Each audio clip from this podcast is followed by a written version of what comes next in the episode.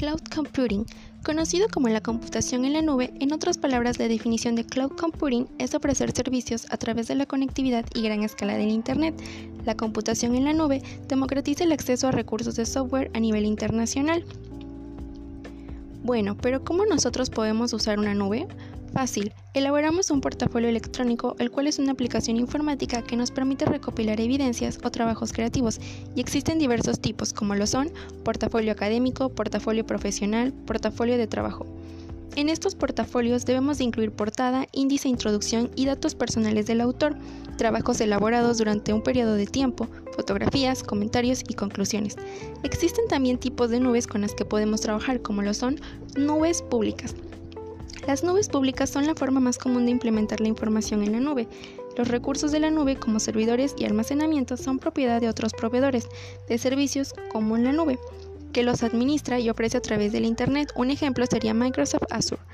Nubes privadas. En términos generales es una nube que consiste en un servidor o conjunto de servidores que una empresa o organización adquiere y que un proveedor distribuye a través del Internet.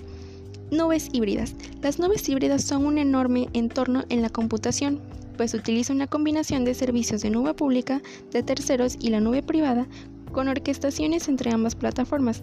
La nube híbrida es específicamente valiosa para cargas de trabajo dinámicas o altamente cambiantes. Al usar esta herramienta tecnológica vamos a encontrar con una serie de ventajas y desventajas, las cuales serán Ventajas. Podemos acceder desde cualquier liga con acceso a Internet. No hace falta que instalemos un software, pues las aplicaciones se actualizan en modo automático. Desventajas. Dependemos de una conexión a Internet, dependemos del proveedor de servicios, además podemos tener problemas de seguridad. Existen nubes como Google Drive, OneDrive, Dropbox que nos permiten compartir documentos donde sea, solo necesitamos seguir estos pasos. En tu ordenador, ve a Drive, documentos, hojas de cálculo o presentaciones de Google. Haz clic en el archivo que deseas compartir, haz clic en el archivo o en el icono de compartir. Selecciona el medio por el cual lo quieras compartir.